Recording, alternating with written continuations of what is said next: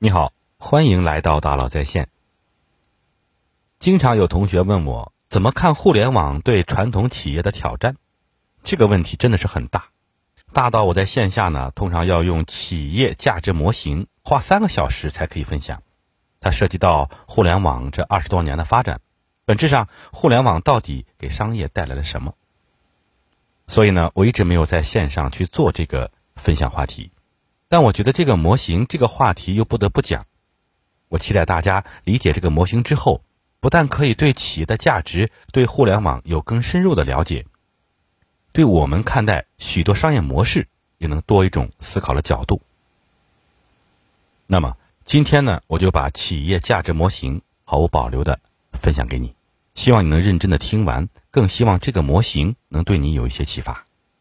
在二零一三年的时候，这一年非常特殊，很多泰斗级的企业家，不管是张瑞敏，还是俞敏洪，还是刘永好。都纷纷说，传统企业受到了互联网的挑战。那个时候，还催生了一个非常火的词，叫做“降维打击”。那什么是降维打击呢？这个词源自于刘慈欣科幻小说《三体》，是指当高维文明打击你的时候，你的什么氢弹呐、原子弹一点都没有用，直接就没了。就好像要攻击一个人，高维文明向你扔一个小纸片，你直接就从三维立体的人一下子变成了相片。被挂在了墙上，这是很恐怖的打法。那为什么这些互联网公司开始挑战传统企业了呢？互联网经济相对以前的传统经济又有什么区别呢？我们就从线下经济开始讲起，说说这些年互联网给商业带来的变化。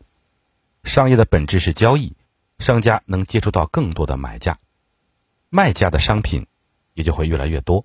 没有互联网之前，线下商业什么最重要？地段，为什么呢？因为好地段会带来更多的人流。而在没有互联网之前，地段和人流是不可分割的，人流是无法脱离地段而单独存在的。所以才有李嘉诚说的“房地产金科玉律”的地段，地段还是地段。而到了互联网时代，可以上网购物了，这个时候的人流和地段就可以分开了。同样是把商业触达给更多的买家，以前靠地段，现在呢完全可以借助互联网实现。人们在百度上搜索内容，在阿里搜索商品，在腾讯上和朋友社交，这些本质上都是流量。这个时候，我们到了流量经济时代。再往后呢，就到了二零一三年，很多人说这是移动互联网时代。移动互联网时代和以前有什么不同呢？移动互联网时代以前，我们上网都是用 PC 的。即使用笔记本电脑，我们也要带着它找到一个能坐下来有网络的地方才可以用。但是手机能上网就不一样了，这意味着我可以随时随地的和网络保持连接。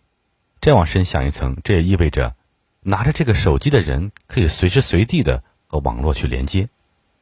这是移动互联网和 PC 互联网最大的不同，人随时随地可以连接网络了。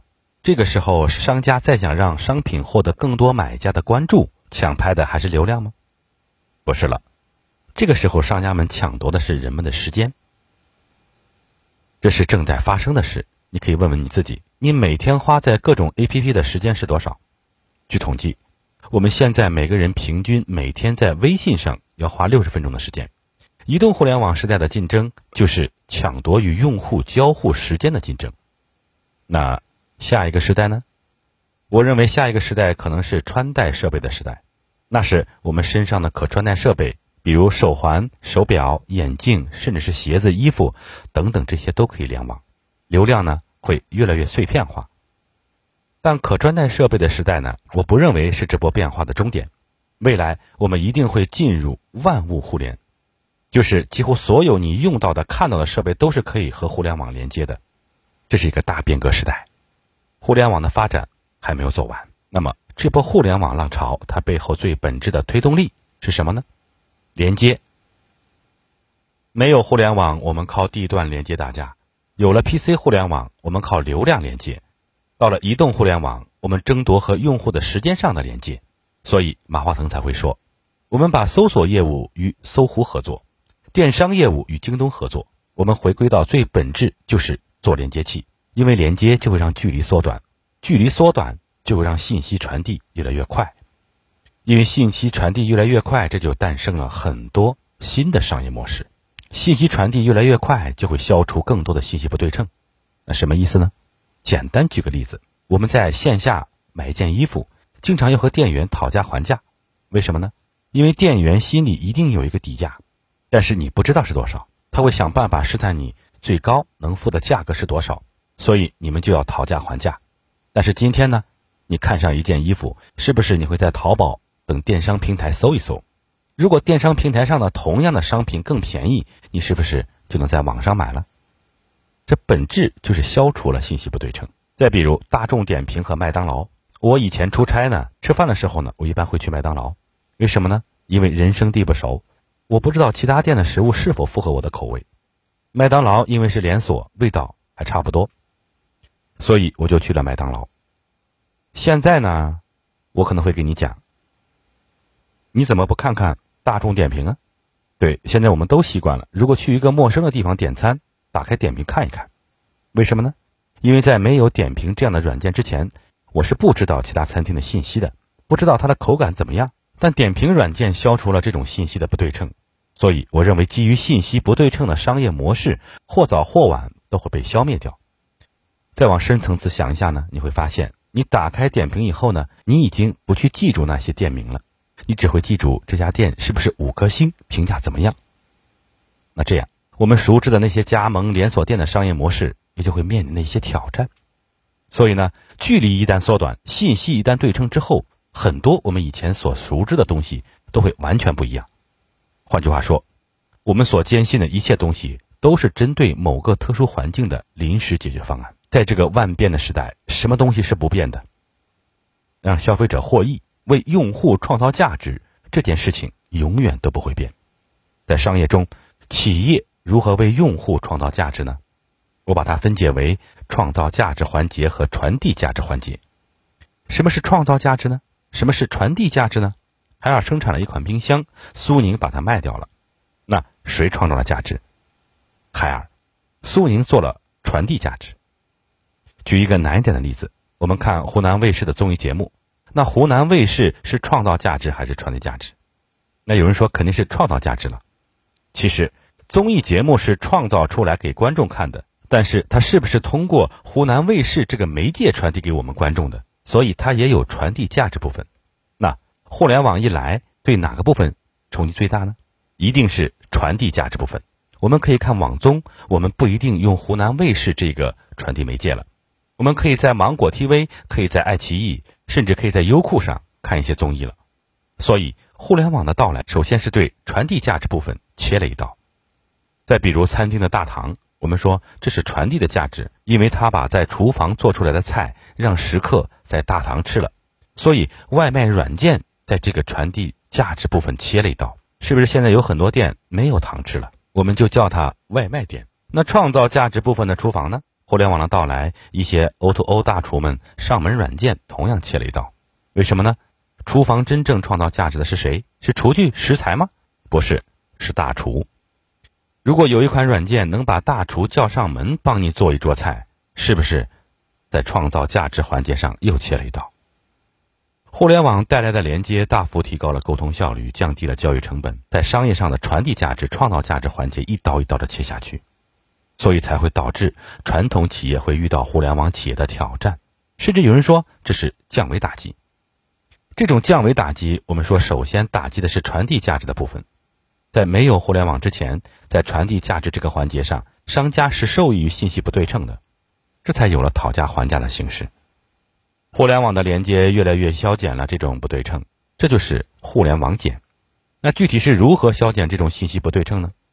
在传递价值环节，我们可以把它解构为三个部分，叫做信息流、资金流和物流。最简单的，我们去商场买件衣服，我打量一件衣服，左看右看，看看材质。价格比比大小，觉得不错，还可以来试一下。这些其实是什么呢？这些其实是信息流，就是我们了解这件商品的信息，然后我决定下单去购买。老板开单，我刷卡，这叫资金流。刷卡之后呢，柜台员工装好袋子递到我手上，我就拎走了，这是物流。因为在线下这个过程特别快，你可能不会这样看一次购物过程。但是互联网干了什么呢？他把信息流、资金流、物流给分开了。淘宝做什么的？有人说淘宝什么都做，是他可能什么都卖，但其实淘宝做的是信息流，就是说它展示的是商品信息。那支付宝做的什么呢？支付宝做的是资金流。菜鸟网络呢？菜鸟网络做的是物流。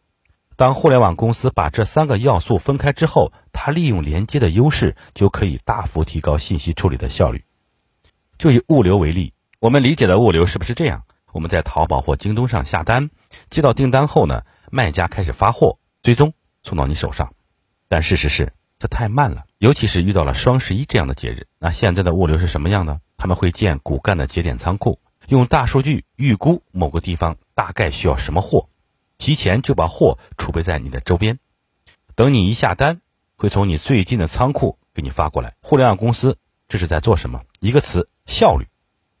互联网公司想尽一切办法提高信息的效率、资金的效率、物流的效率，所以最后呢，所有的竞争都是效率之争。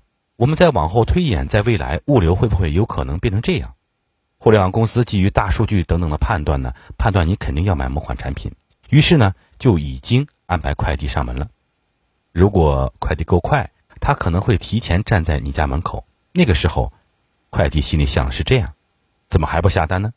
结果你一下单，他就叮咚的敲门了。这就叫做预测式购物。这是不是更符合提高我们的购物效率呢？